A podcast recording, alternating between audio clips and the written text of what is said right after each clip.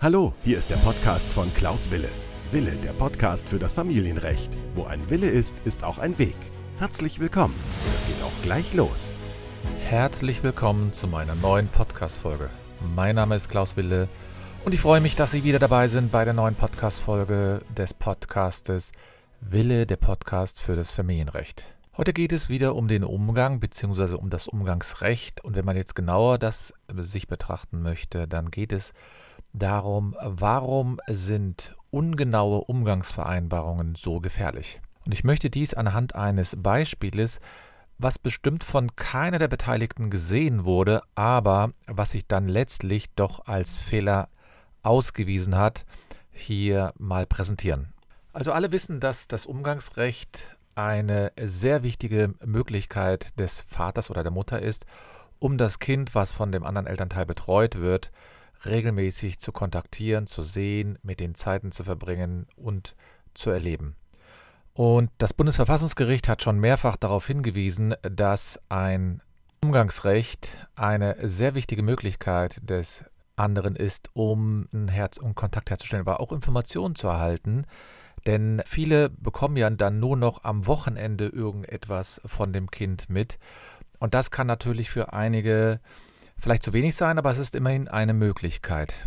Denn eine häufige Umgangsregelung lautet ja zum Beispiel von Freitag bis Sonntag oder von Freitag bis Montag alle zwei Wochen und dann gibt es vielleicht noch einen Tag in der Woche, am Nachmittag. Das ist zumindest keine ungewöhnliche Umgangsregelung. Natürlich ist für das Umgangsrecht an sich, und das brauche ich ja nicht zu wiederholen, aber ich tue es trotzdem wieder, das Kindeswohl besonders entscheidend und es ist natürlich eine sehr individuelle Angelegenheit. So ist es nicht häufig, dass zum Beispiel bei jüngeren Kindern der Umgang vielleicht kürzer stattfindet und dafür häufiger, beispielsweise, was ich dreimal in der Woche und dafür wesentlich kürzer, das heißt vielleicht nur drei oder vier Stunden, damit eine Bindung auch zum anderen Elternteil entstehen kann.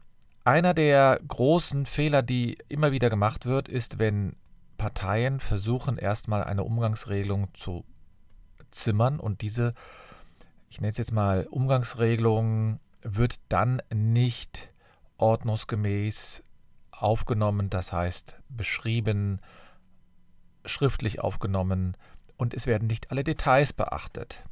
Dass das aber auch in einem Gerichtsverfahren passieren kann, das hat ein aktuelles Urteil des Oberlandesgerichts Karlsruhe äh, gezeigt. Da ging es nämlich darum, dass eine Formulierung in einer Umgangsvereinbarung zumindest für Irritation äh, geführt hat und dann letztlich dazu geführt hat, dass ein Umgang nicht ordnungsgemäß durchgeführt wurde. Das Oberlandesgericht äh, Karlsruhe hat in der Entscheidung vom 17. April 2023 einen, ja, ich würde mal sagen, einen alltäglichen Fall zu äh, bearbeiten. Wenn Sie diese Podcast-Folge hören, dann ist diese Entscheidung gerade mal knapp zwei Wochen alt, denn ich produziere diese Podcast-Folge jetzt Ende April 2023. Und es ging um eine Formulierung in einer Umgangsvereinbarung, die lautete, die lautete, dass ein Vater das Recht zum laufenden Umgang mit einem Kind hat, und zwar alle 14 Tage von Freitag nach der Schule bis Montag früh zum Beginn der Schule. Und es war zwar in der Vereinbarung aufgenommen, dass diese Vereinbarung ab dem 16.09. beginnen sollte, aber die Schule begann jetzt für das Kind erst am darauffolgenden Montag. Und deswegen stellte sich die Mutter auf den Standpunkt, es gibt hier keinen Umgang, denn die lautet ja die Vereinbarung, dass an einem Freitag nach der Schule das Kind herausgegeben wird. Nun, jetzt kann man sich natürlich darüber streiten, ob die Vereinbarung da etwas undeutlich ist, denn immerhin wurde ja aufgenommen, dass die Vereinbarung ab dem 16.09. beginnen sollte und das war eben ein Freitag. Aber letztlich ging es ja darum, dass in der Vereinbarung auch ausdrücklich steht, dass nach der Schulzeit, äh, nach der Schule am Freitag das Kind abgeholt werden sollte. Und bevor ich jetzt auf die, auf die weitere Lösung dieses Falls eingehe, möchte ich vielleicht darauf hinweisen, dass natürlich bei einer Nichtgewährung von Umgangsrechten derjenige, der umgangsberechtigt ist, einen Antrag stellen kann, und zwar auf einen Antrag auf Ordnungsgeld. Und äh, das heißt also, dass das Amtsgericht in solchen Fällen dann ein Ordnungsgeld äh, verhängen kann. Und zwar immer dann, wenn das Kind nicht herausgegeben wurde, obwohl eine Verpflichtung daran bestand. Und diejenige, ähm die das Kind herausgeben muss, nicht alles getan hat, damit das Kind wirklich übergeben wird. Und das kommt immer mal wieder vor. Es werden aber erstaunlicherweise nicht so viele Ordnungsgeldanträge gestellt, weil viele auch den äh, sozusagen die Meinung haben, naja, es bringt ja im Grunde genommen nichts, was habe ich davon, wenn da Geld gezahlt werden muss? Ich möchte ja nur das Kind sehen und ich möchte nicht hier irgendwelche finanziellen Vorteile haben. Zum einen bekommt man das Geld gar nicht und zum anderen ist das Geld dann beim Staat, aber das Umgangsrecht ist letztlich nicht bei einem. Das heißt, das läuft dann so ein bisschen manchmal ins Leere. Es hängt ein bisschen davon ab, wie extrem und streng dann die Gerichte urteilen. Denn in der Regel fangen die mit kleineren ähm, Strafen an und das steigert sich dann sozusagen so auf 100 oder äh, 200 Euro, dann 500 vielleicht mal, dann 1000. Ich hatte auch schon mal 3000 Euro als Ordnungsgeld. Das ist natürlich ein extremer Fall.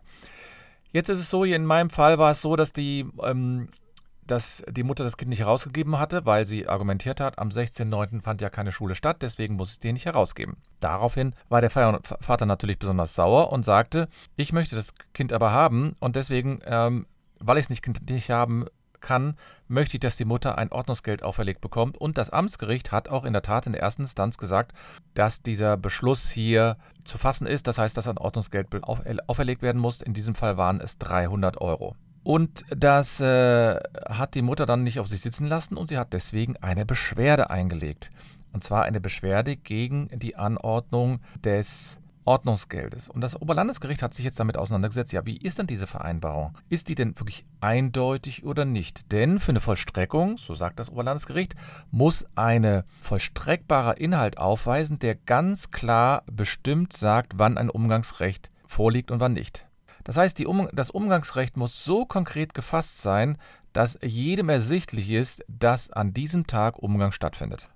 Dazu muss natürlich eine klare Regelung über den Art, Ort und Zeit des Umgangs äh, aufgenommen worden sein. Insbesondere sagt man auch, dass eine konkrete Uhrzeit aufgenommen wird. Wenn man jetzt sagt, ja, also man hat hier eine Umgangsregelung, die äh, Freitag nach der Schule, ist das überhaupt schon eine konkrete Zeit? Sagt das Gericht, naja gut, also das kann man noch als ausreichend ansehen.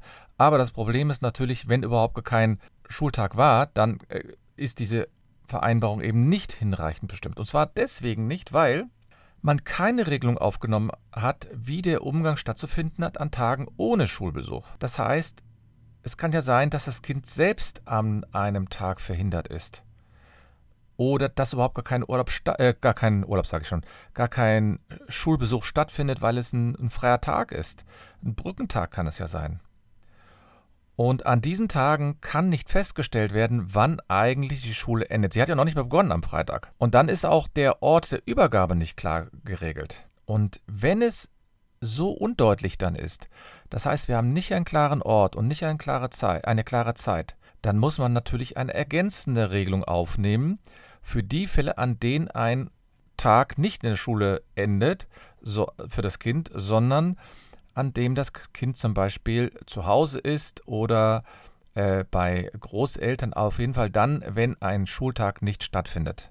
Und deswegen hat das Oberlandesgericht hier die Entscheidung aufgehoben des Amtsgerichts und hat gesagt, Umgangsregelungen müssen ganz klar sein.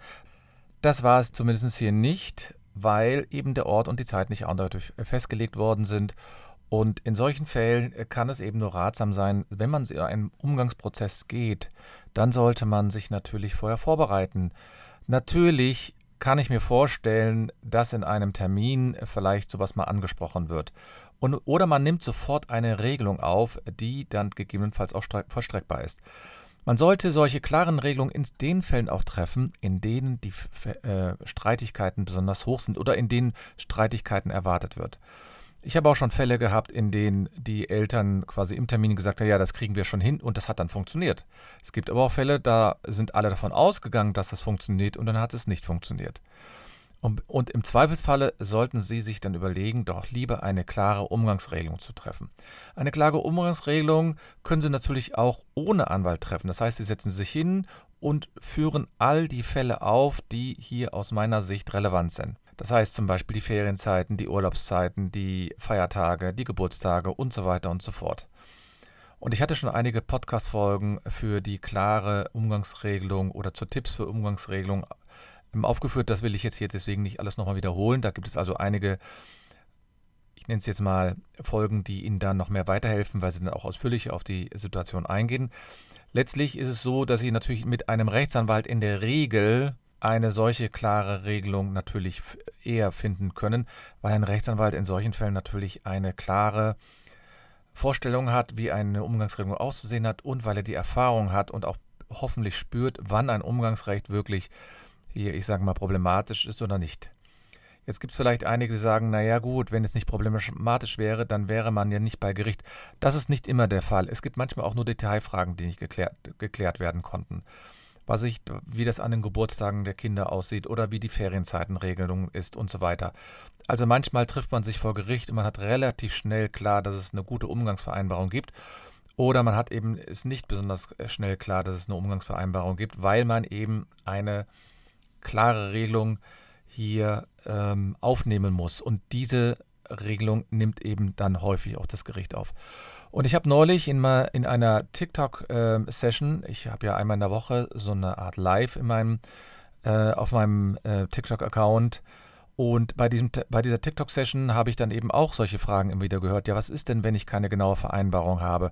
Oder wenn sich der Partner weigert, eine genaue Vereinbarung aufzunehmen. Und dann kann ich ihn immer nur raten, Erstens gehen Sie zum Rechtsanwalt und der Rechtsanwalt wird dann in der Regel einen Umgangsrechtsantrag stellen. Sie können natürlich auch vorher den Zwischenschritt machen und zum Jugendamt gehen.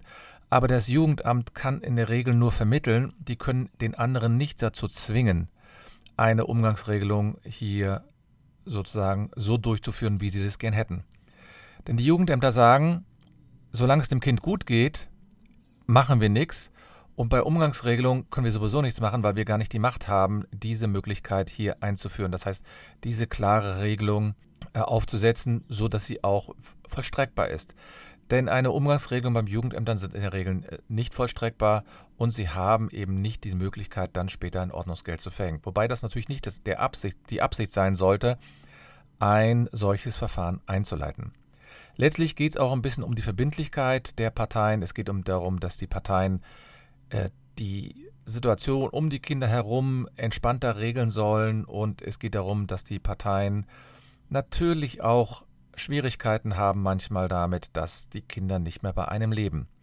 Und das kann man sehr gut nachvollziehen. Viele Kinder haben eben eine äh, gute Bindung zu beiden Elternteilen, aber es kann eben häufig nur eine Person das Kind betreuen. Es gibt natürlich auch die Möglichkeit des Wechselmodells, das heißt, 50 Prozent bei dem einen, 50 Prozent bei dem anderen Partner. Aber damit gibt es natürlich auch gewisse Voraussetzungen und das ist zurzeit gesetzlich noch nicht vorgesehen, also als Standardfall, sondern das ist eher noch ein Ausnahmefall. Und deswegen kann ich Ihnen natürlich nur anraten, sich in solchen Situationen äh, hinzusetzen und klare Umgangsregelungen aufzunehmen. Ich möchte nochmal darauf hinweisen, dass ich natürlich hier ein, äh, Sie sich gerne an mich wenden können, wenn Sie eine Umgangsrechtsfrage haben. Ich kann gerne ein Beratungsgespräch anbieten. Da müssen Sie sich einfach nur an mich wenden, an anwalt.anwalt-wille.de oder ich lade Sie natürlich gerne ein in meine Facebook-Gruppe oder vor allen Dingen natürlich auch meinen TikTok-Account mit knapp 36.000 Followern habe ich regelmäßig Auftritte dort und bin ganz begeistert, wenn ich natürlich auch Fragen gestellt bekomme. Ich hoffe, dass Sie heute etwas mitgenommen haben aus dieser Session, aus diesem äh, Podcast und nicht vergessen, wo ein Will ist, ist auch ein Weg.